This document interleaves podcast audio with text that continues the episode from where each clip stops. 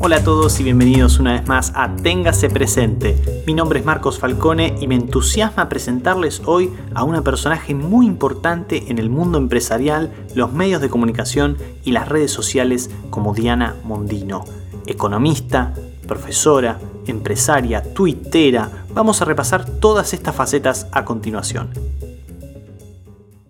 Además de tu rol en la escena pública como economista, vos tenés una extensa trayectoria en el sector privado, ¿no? Fuiste la cabeza de Standard Poor's en el país, estuviste también en el directorio de empresas muy importantes como Pampa, el grupo Superville, Hugo Loma Negra, también has creado tu propia fintech, por ejemplo, Ciro, o sea, vos pagas sueldos, facturás, lidias con muchísimos contratistas, haces balances, ¿Qué se aprende de una trayectoria así en términos de cómo funcionan los negocios en Argentina? O sea, ¿qué es malo, pero también qué es bueno? Así no somos siempre tan pesimistas.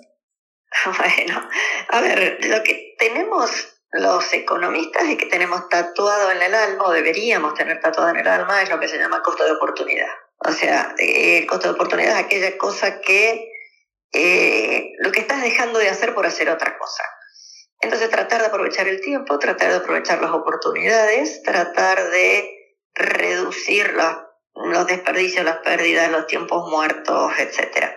Un mínimo comentario, yo, yo básicamente estoy en todas esas actividades y a la nochecita en todo caso o mediodía cuando estás esperando dos minutos para, para, ir de un lado a otro, ahí es que uno se pone en lo que vos decís la, la escena pública.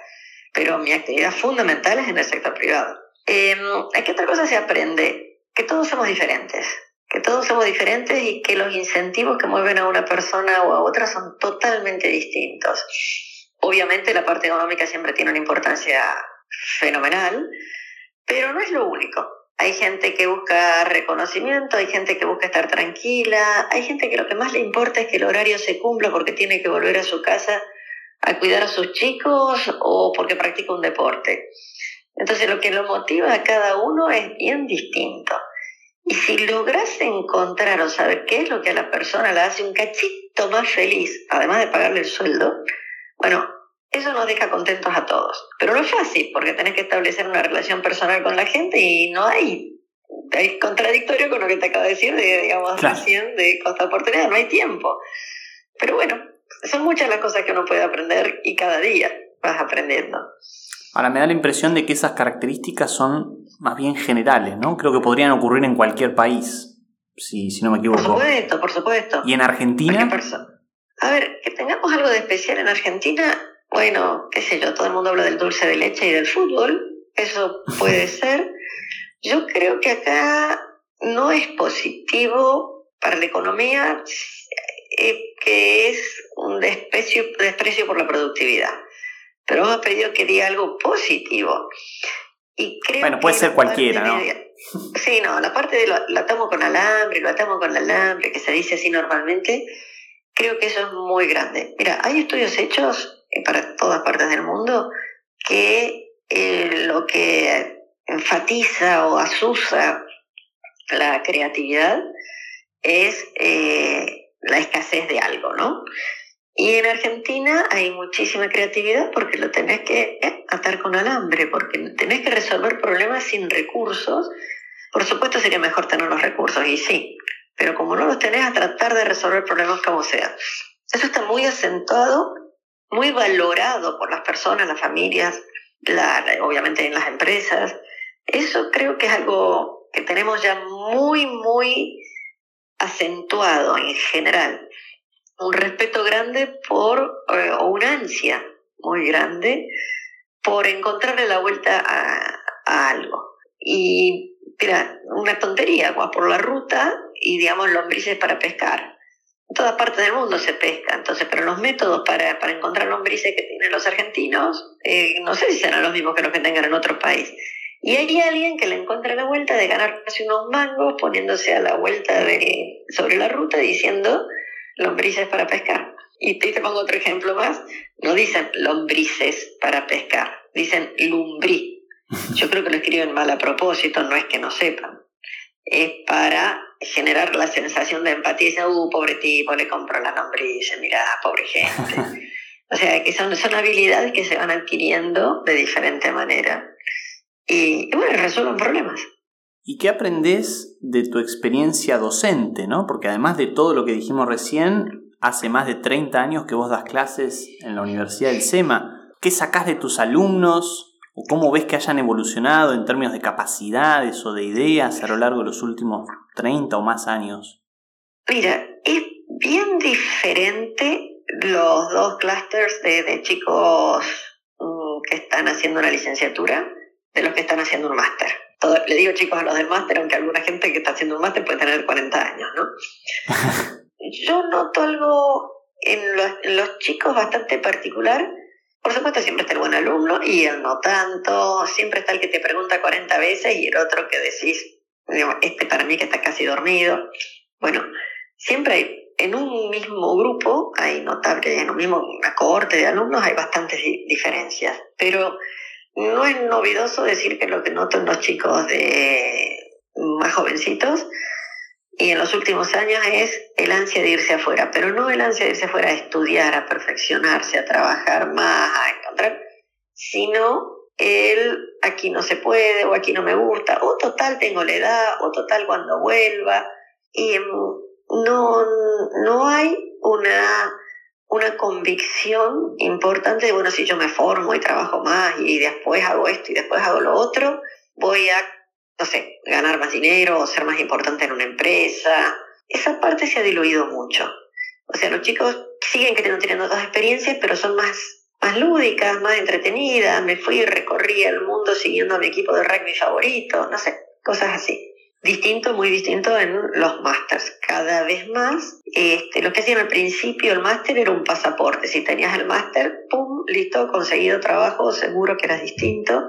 Y en cambio ahora hay una convicción que la parte de conocimientos es vital. Que tenés que saber más que tus compañeros, que tenés que saber más que tu jefe, que si querés estar por tu cuenta, necesitas entender bien los temas. Y eso hace que, digamos, dar una clase en un máster, en un MBA o lo que sea, sea un verdadero desafío, porque realmente te exprimen como una naranja. son dos experiencias muy, muy distintas. A lo mejor das a la mañana en uno y a la nochecita en el otro, y realmente es como, como dos mundos diferentes. Ahora, aprovecho esto que decís de los alumnos, que en parte tiene un componente lúdico, como decís vos, de, bueno, ir a recorrer el mundo, pero quizás también hay otro componente en esa explicación que tiene que ver con la situación económica, ¿no? Entonces aprovecho que por supuesto sos una reconocida economista para preguntarte si Argentina va a estallar o ya estalló. O sea, si yo tuviera que pensar en ejemplos históricos, por ejemplo, estamos en noviembre de 2001, estamos en marzo de 2002, o, la olla nunca va a rebalsar. ¿Qué opinas? Bueno, en mayo de 1806 en Haití. A ver, este, no, no, todo el mundo piensa siempre, uh, esto va a haber un gran conflicto, uno siempre piensa, el dólar se va a ir a las nubes, o por supuesto que todo eso es posible. Pero lamentablemente yo noto, particularmente estos dos años, en que te puede gustar o no el gobierno, pero los efectos de la cuarentena han sido eh, no solamente económicos, han sido psicológicamente devastadores para mucha gente. Yo lo que noto es, y bueno, y no se puede, y qué querés, o son todos iguales, o para qué voy a sacar la cabeza si después mira lo que pasa. O sea, se empieza a notar cada vez más una indefensión, una apatía, una mansedumbre, no hay a dónde irse, sé que, que fulanito es un atorrante, pero ¿a quién lo voy a denunciar? Contra esto, que yo te digo que es como una, como una declinación es muy evidente verlo, bueno, recién hablamos un poquito, hablamos de educación, mismo hablamos de los chicos y conste que yo doy clase en una universidad fantástica, ¿no? En la Universidad de SEMA, una universidad privada de gente que, que becamos los mejores alumnos de, de, Argentina. Bueno, eh, acá lo que se nota es como, bueno, y sí, pero antes, y uh, bueno, va, va, va notando. Y yo creo que lo que está despertándonos es ver los jóvenes que se van los ricos estaban protegidos porque tienen dinero, porque eventualmente se pueden ir de alguna manera. Los pobres no tienen información, tienen resignación, tienen sobre todo este clientelismo que los hace mucho más vulnerables. pero la clase media está empobrecida de dinero, empobrecida de expectativas y creo que hay mucha gente que se empieza a asustar de que pierde a sus hijos o sus nietos. Y eso está, está cambiando. Entonces, ¿cuál es la posibilidad de un gran cambio, como mencionabas vos? Obviamente no lo sé, pero en la parte económica no necesariamente va a ser que el dólar se vaya a 500 o a 1000 o a no sé cuánto, no necesariamente es un desempleo del 20% es que todos nos vamos apagando, apagando, apagando y te convertís en alguno de los 80 países del mundo que nunca lograron crecer. Y eso para mí es terrible. Ahora, supongamos que hoy Diana Mondino fuera designada ministra de Economía de la Argentina. ¿Cuál sería la primera o las primeras dos o tres medidas que tomarías? Las primeras que se te ocurran, las primeras que creas más necesarias, las que quieras. Bueno, lo mismo que haces en cualquier empresa, entender cuál es la verdadera situación en la que estás. Se supone que si ya llegaste a ministro o a presidente, te presentaste a las elecciones porque lo deberías haber estudiado, pero la experiencia indica que eso no ocurre siempre, ¿no? este, por lo menos los últimos 50 años han sido así. A ver, lo primero es desregular, desregular, desregular, desregular. Este, vos tenés cualquier cantidad de actividades que están limitadas, inhibidas, prohibidas, este, y uno no entiende por qué. Vos sabés que en la ciudad de Buenos Aires, en diciembre del año pasado, la legislatura aprueba la autorización para venta de café ambulante. O sea, cualquiera que anduvo por el microcentro de Buenos Aires ha visto mil veces gente que anda con un carrito que tiene 20 termos y está vendiendo café y un jugo de naranja. Bueno, técnicamente eso estaba prohibido hasta diciembre del año pasado. Entonces, quiere decir que durante años había gente que hacía algo que estaba prohibido y ahora entonces entré, cuando, cuando salió la noticia en el diario, entré a fijarme cuáles son las regulaciones que tenés. El trámite para inscribirte como vendedor de café ambulante es gratuito. El trámite. Pero después tenés que estar pagando esto, lo otro, lo demás, ya presentando. O sea, tenemos que desregular. Vos me dirás, bueno, es una cuestión de salud pública. Bueno, hay miles, millones de cosas que hay que desregular, que hay que permitir. Te pongo otro ejemplo tonto y ya me pongo como ministra.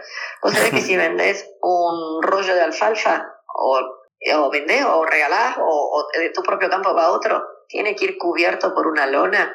Algo que estaba al aire libre en un campo y va a estar al aire libre en otro campo hasta que se lo coman las vacas. ¿Me querés decir por qué durante el traslado tiene que estar cubierto? Vos dirás, bueno, por si se le cae en la ruta al, y que entonces un rollo te mate. Ajá, vos crees que porque está cubierto por una lona lo vas a estar protegiendo. Bueno, cientos, miles, millones de regulaciones como esas que tenés que cambiar. Ahora, en la parte económica, el primer día, y cueste lo que cueste, devolver el crédito fiscal a todas las empresas, sobre todo las exportadoras argentinas por de impuestos. Creación, el primer día, aunque se va a tardar mucho en implementar, cuenta única fiscal. No puede ser que tenga todos estos ingresos brutos o lo que sea de la provincia XX que no los puedes aplicar y que la devolución sea complejísima. Vos tenés que percepciones y retenciones en todo el ámbito fiscal argentino y entre todas las cosas, o sea, cuenta única tributaria. Si tenés pagado de más en un lado, se aplica el del otro y muchachos arreglense entre ustedes, igual que hacen con la coparticipación. Esas dos cosas le dan aire financiero a las empresas instantáneamente, a todas, de la primera a la última. No hay nadie que no tenga un crédito fiscal en Argentina. O está en negro.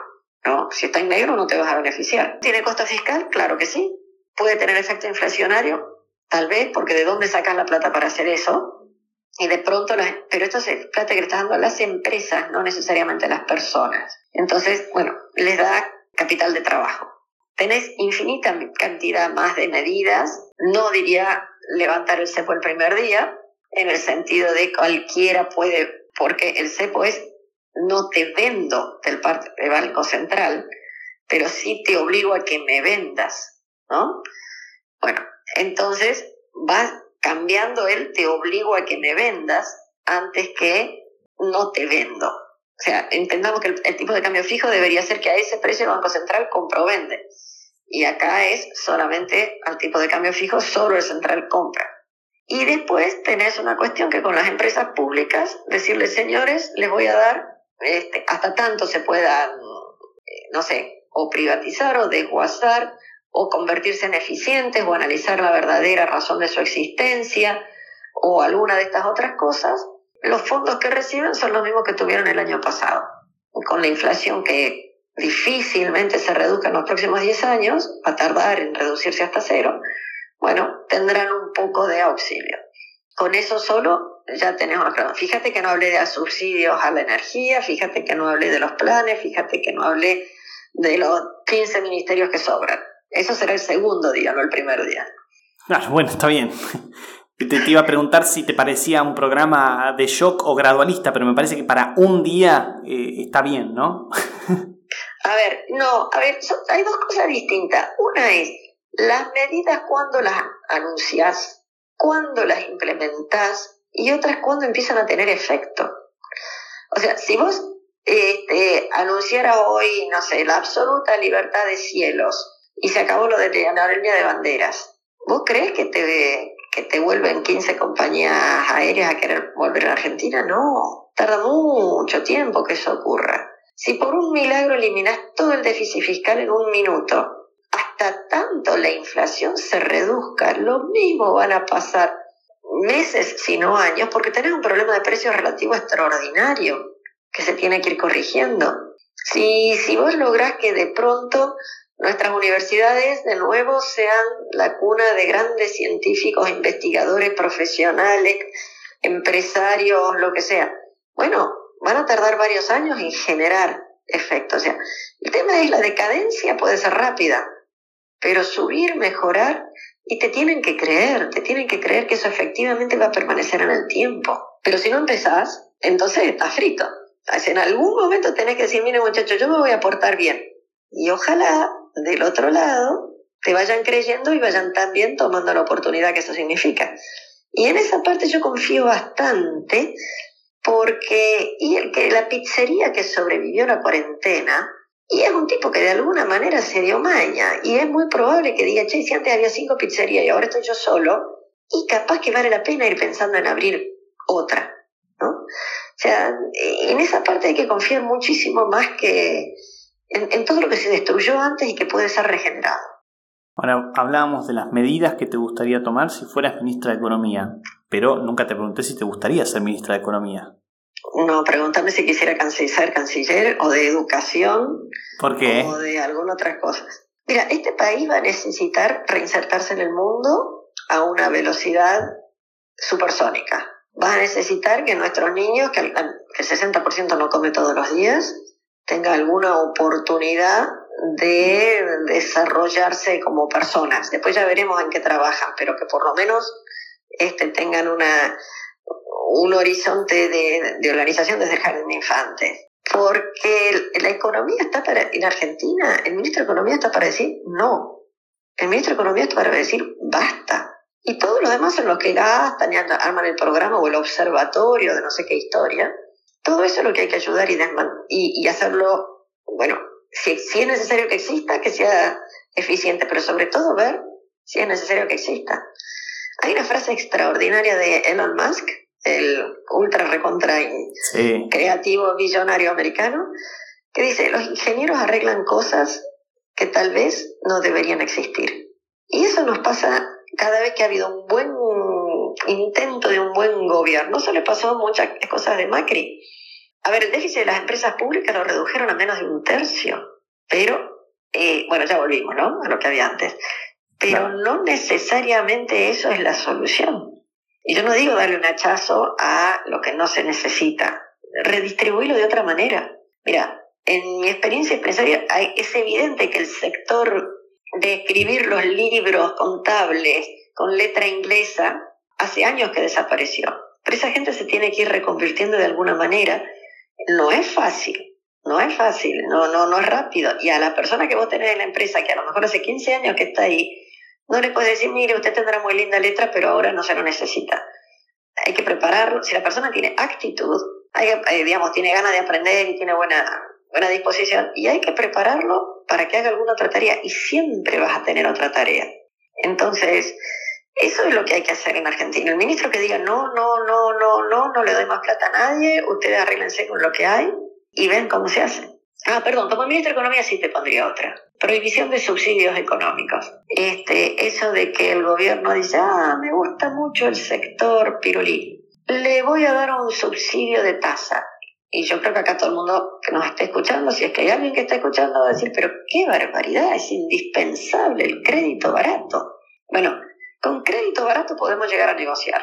Pero cuando se le da el dinero, los ANR, aportes no reembolsables, que hay muchísimos programas de ese tipo, eso yo los corto no el primer día, el día antes de, de, de, de, anunciar. ¿Por qué? Porque si a alguien le das el dinero, si le va bien, es todo para él. Si le va mal, era dinero de todos nosotros. Entonces, no puede haber más el regalo sin contraprestación. Después iremos por la tasa que, que tengamos que tener tasa de interés real positiva, después iremos por evaluación de proyectos. Todo el primer día no se va a poder. Pero eliminar los regalos de dinero, eso es, eso es inconcebible, sobre, aunque fuéramos un país rico. No existe que alguien le regales el dinero para hacer su fábrica de no sé qué cosa. No, no, no. No entiendo a quién se le puede haber ocurrido. Y lo, y lo venimos teniendo durante todo el kirchnerismo y ahora han vuelto con, con frenesí. Otra pregunta que no sé si va a ser igual de difícil, pero me da curiosidad, que es, ya que estamos hablando de lo que tiene que hacer un próximo gobierno, porque asumimos que este gobierno no lo va a hacer, en 2023, ¿a quién te gustaría ver como presidente? Si es que te gustaría ver a alguien en particular. A ver, ¿por qué este gobierno no va a hacer alguna de estas cosas? ¿Qué les cuesta? Yo creo que al contrario, este, ellos tienen prendida la maquinita de hacer billetes, les encanta usarla, entonces en muchas de estas cosas que se necesita un dinero y que aprovechen y lo hagan ahora, e ir a parar a una hoguera de inflación si no hay más producción. Pero si con estas cosas logran fomentar la producción, en una de esas no tenés más inflación. Bueno, dicho esto, que no tengo por qué ser pesimista de decir, hey, estos tipos nunca van a hacer algo razonable, todo lo contrario. está bien, está bien. Hay muchísima gente en el gobierno tal que se mata laburando. Laburan en lo que no hay que laburar, pero que, que, que le ponen alma, no me cabe ninguna duda. Algunos, no todos, ¿eh? Pero, pero bueno. ¿A quién me gustaría ver de presidente? A uno que sepa sumar y restar. Mira lo que te digo. Que sepa que los recursos son escasos. Que respete la división de poderes y ya con eso sería un cambio cuántico, ¿no? ¿Y un cómo? cambio cuántico. Y perdón, y que los ciudadanos entendamos esas cosas. Que los ciudadanos, yo quiero que votemos a alguien que sepa sumar y restar y que entienda que los recursos son escasos. Después los, los ciudadanos somos los que le votamos a un tipo que le promete la luna. ¿Y después qué? Ahora, ¿te da optimismo la oposición? ¿La ves bien en ese sentido? ¿Te da la impresión de que el próximo presidente, si viene de la oposición, va a saber sumar y restar? ¿Cuál oposición? ¡Ja! Buena pregunta. Ahí, ahí hay otra pregunta. Miriam Bregman o Del Caño, el radicalismo, el, la coalición cívica, el Republicanos Unidos, el PRO, la ensalada que están todos metidos, Esper que no sé si va para presidente. Uno es que la libertad avanza y el otro es avanza libertad. ¿Cuál te gusta más? Entre Del Caño y, y, y, y Milei, los dos extremos, ¿cuál te gusta más a vos? A ver, el asunto es cuál va a lograr convencer a la gente de que la única salida es trabajando. ¿Cuál es el que va a lograr tener este, medidas que apoyen a la gente que esté trabajando? Eh, si vos respetas la división de poderes, yo estoy chocha con el Congreso actual, que tenemos a López Murphy, Espera, Milei, a unos cuantos más que atetás, que no son tan conocidos y que van tratando de poner un poquito de sensatez. Porque no nos olvidemos que la, la originación de las debería, de todas nuestras leyes, la, debería originarse en el Congreso. Acá todas las leyes vienen del Poder Ejecutivo para el Congreso, o todo es decreto. Y ahora, perdón, y ahora, esto sí que no me gusta, están todos, todos, diciendo, no, necesitamos ganar por abrumadora mayoría, necesitamos tener el 70% de, del Congreso a favor. A que viva. Este, me encantaría, si yo soy presidente, que el 70% del Congreso esté a favor. Pero ¿y si no está? Esa es la, la, cuestión, o sea, no se puede pedir tanto todo junto. Lo que hay, yo creo que hay que explicarle a la gente mil veces que hay cosas que no se pueden hacer, que no se deben hacer, y aunque sea impopular. Había una novela que ahora me voy a tratar de acordar eh, eh, de estas de ciencia ficción, en donde en un planeta alejado, etcétera, tienen tales problemas que eligen de líder supremo a un tipo que tiene cáncer, que sabe que se va a morir, que la gente no sabe que tiene cáncer, y que entonces el tipo hace todo lo, que, lo, lo, correcto, todo lo que es necesario, todo lo que es positivo, porque no le importa que lo puteen, porque total se va a morir. Bueno, este, yo no le deseo cáncer a nadie, pero nos haría falta alguno de esos, ¿no? Ahora, recién decíamos que ministra de Economía quizás es un poco dudoso, pero mencionabas recién diputados liberales que hacen un gran trabajo en el Congreso, como decís vos, y me pregunto si quizás ¿No te gustaría estar ahí? Pero Marcos, ¿por qué hay que estar en la parte política? A ver, empecemos por una cosa importantísima. No, igual yo te lo pregunto. Falta más de un año y medio para, casi un año y medio para las elecciones y más de un año y medio para que asuma este u otro presidente. Eh, lo que se necesita es que la gente vaya escuchando a los demás. A ver, tengo mis colores en el sentido que vos dijiste, bueno, soy empresaria, eh, he sido muy buena alumna, soy profe, tengo, tengo experiencia en el mundo, he vivido afuera, he estudiado afuera, o sea, tengo, tengo un, estoy por arriba del promedio en cuanto a conocimientes. Y tal vez por eso estoy por arriba del promedio en ver los problemas que tenemos y, y la osadía, la caradurez, la, la, la, la, necesidad de transmitir la urgencia de que haya algunas soluciones. Y a veces consigo proponer algunas soluciones. Pero el rol nuestro como ciudadano es convencer a todos los demás ciudadanos de muchachos, estas cosas se pueden hacer, elijamos a alguien que sea bueno. Porque, a ver, no es que yo quisiera ser diputada o senadora o emperatriz de la galaxia, que era una broma que hacíamos hace unos años con, con unas amigas. Este, no, eh, lo que se necesita es que todos tengamos conciencia de las dificultades que lo que el Estado nos está imponiendo a los que estamos en el sector privado. ¿Sí? Los, miles de regulaciones que hay. Y dentro del propio sector privado también, o sea, si vos querés certificar un balance te cuesta una fortuna, si vos querés hablar, hacer algo que está fuera del convenio colectivo es un problema. O sea, hay un montón de cosas que no es solo el gobierno nacional o provincial o municipal. Ahí tenemos un montón de cosas en Argentina que nosotros solitos nos vamos atando las manos y decir, ¿por qué? Entonces, eh, sin estar en el gobierno, uno puede tratar de mostrar y decir, ¿te hace falta tener una autorización para ser vendedor de café y haber llevado tres eh, papelitos, al, por más que sea gratuito el trámite, eh, a algún lado? o sea, miles de cosas. Estoy contando una muy chiquitita, ¿eh? Muy chiquitita. Entonces, mm, yo estoy muy contenta con lo que hago. Este, creo que agrego valor. Creo que ayudo a alguna gente. Este, o por lo menos me, me siguen llamando y pidiendo consejo en algunas pymes muy pequeñas y en algunas grandes también. Y bueno, ¿por qué hay que estar en la política desde adentro? ¿Por qué no tenemos ser parte, ¿cómo le llaman ahora para elección? Ser parte del clamor popular, pero de ideas, de cabeza, de forma de trabajar, de no tener miedo a denunciar algunas cosas. Y ahí, perdón, ya me enganché, ¿eh? Pero, a ver, muchas veces algo, che, no tenés miedo de lo que dijiste, pero mira que te mandan la FIP. Y si te la mandan igual. Pero no, no, vos sabés que lo que estás diciendo, eso va contra fulano, y fulano fue...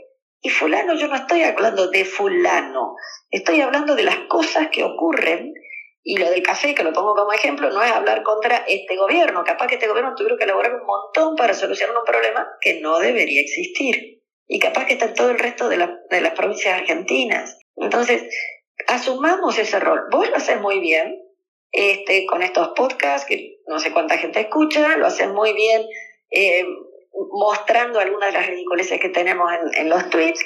Yo trato con humor de mostrar algunas de las barbaridades que hacemos en, en economía, pero que la gente sepa que si intenta, a lo mejor puede, pero si ni siquiera intenta, mira, antes te decían querer es poder, o sea, dale que vas a poder. Bueno, ahora por empezar tenés que decir, dale, dale, intenta, que en una de esas podés. O sea, hemos descendido tanto en, en la escala de expectativas, en, en, la intencionalidad, que cuando nace uh, una bailarina que era de la villa, en, triunfó en el Colón, pero me cachis, de todas las nenas deberían poder tener esa, esa posibilidad. ¿Cómo que es sorprendente que haya nacido? A ver, estamos transmitiendo ideas perversas. Todo ese tipo de cosas hay que eliminarlas. Todos deberíamos tener las mismas posibilidades. Y, y un gobierno que dice que este gobierno o el anterior o el que vendrá, que quiere equidad, es equidad en que no haya obstáculos para lo que querés hacer, no en el resultado, sino para que lo puedas intentar y en una de esas sos bueno. Entiendo. Yo te hacía esta pregunta un poco por un tema que después mencionaste, que es me da la impresión de que vemos en el último tiempo una subida, si querés, de interés por Diana Mondino, que parece propulsado por la propia Diana Mondino en, en las redes sociales y en los medios de comunicación. Entonces, bueno, yo me preguntaba por lo menos para qué, ¿no? Pero me considero satisfecho con tu respuesta. En definitiva es una cuestión de, de supervivencia. Sí, no, no, a ver, yo tuiteo desde hace mucho tiempo y tenía una cuenta eh, razonablemente activa. Y por algún motivo la perdí, me la robaron, lo que sea. De hecho, hay mucha gente que dice, che, te quiero seguir, entro en el hashtag eh, Diana-Mondino, Diana.mondino, no me acuerdo cuál era, y no te consigo encontrar. Bueno, algo le pasó a esa cuenta que nunca supe qué era. Bueno, vuelvo a empezar, cuarentena mediante, tenés bastante más tiempo, lo que tardabas antes en ir y venir a algún lado, estás en un Zoom esperando que se conecten los otros. Mm. Este, aprendí a sacarle eh, captura de imagen en el celular a una, a una, noticia en el diario. Resulta que tengo un botoncito que el apretás, parece que todos los celulares lo tienen. este, yo antes entraba, eh, cat image, y le hacía todo esto, y bueno, ahora tac, le sacaba la fotito, escribí en un instante, y la cuarentena, que la cuarentena, esto que te da tiempos muertos. Lo, eso al principio porque fue un poquito más interesante, el contenido actual. Pero básicamente fui un programa de tele a lo que siempre fui, voy desde la época de Neustad a la tele. Pero alguien levantó un pedacito de un programa y ese pedacito se hizo viral. Y ahí de pronto la cantidad de seguidores hizo ¡pum! para arriba. Y entonces lo mismo que tuiteaba para antes, empezaron a mirar, bueno, nada, se hizo solito. Ahora sí, ya hago trampa, ya sé cuáles son los horarios de mayor este, frecuencia, entonces ya me fijo en eso, entonces ya aprendí a manejar el timer, vos lo podés dejar escrito a la mañana y que salga a, la, a tal hora, que es el horario más apropiado, entonces podés estar en otro lado y el timer funciona. ¿Recibís alguna ayudita? A ver, recibo críticas constructivas de mi marido y mis hijos, pero no tengo community manager y nada que sea o sea, con la familia tenemos uno que se llama Twitch que vale la pena, este, un grupito así, digamos, de otra gente, de otras áreas, etc. Pero en Argentina usamos Twitter de una forma bastante diferente, ¿no? Este, bueno, ahora esto que se quiere convertir en una ágora pública. Pero conoces los hilos maravillosos que hay de arte o de cosas de ingeniería.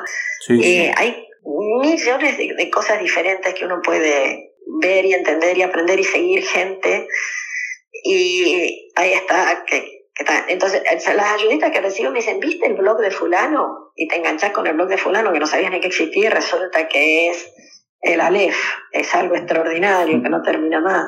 En, ese sentido tengo muchas ayudas. Y la gente que te manda por DM, Diana, ¿viste tal cosa? Eso resulta que después no te alcanza el día, ¿no? no, bueno, sí, sí, podría ser un empleo a tiempo completo, solo que no sé a quién le gustaría pagarlo. Y dentro de eso, hay gente que le manejan la cuenta y ahí están los macanazos que tenés, ¿no? Este, Sobre todo de los políticos, que les manejan la cuenta y vos decís, no puede haber escrito esta barbaridad. y, estoy segura que no fue el propio político el que lo escribió. Eh, o sea, hay que tener las ayuditas, cuidadito, ¿no? Que, que, que, que si sos vos o no. Y si tuviera ayudita no saldrían cada tanto que salen con una falta de ortografía o algo, lo escribís y sale como sale y digo que ahí sí quería falta el botón de editar que dicen que van a poner, este, corregir lo que ya mandaste con un error de ortografía. Vamos a ver, vamos a ver qué pasa. Muchísimas gracias por esta entrevista, Diana, por tu tiempo. No, gracias a vos, Marcos, y me dejas que le diga a la audiencia que tenés una novia re simpática.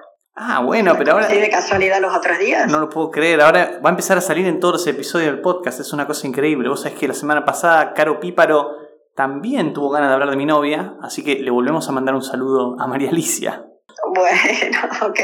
Conste que lo vi primero ella que a vos. Así que ahí estamos. Un beso grande. bueno, muchas gracias. Chao, chao. Nos vemos.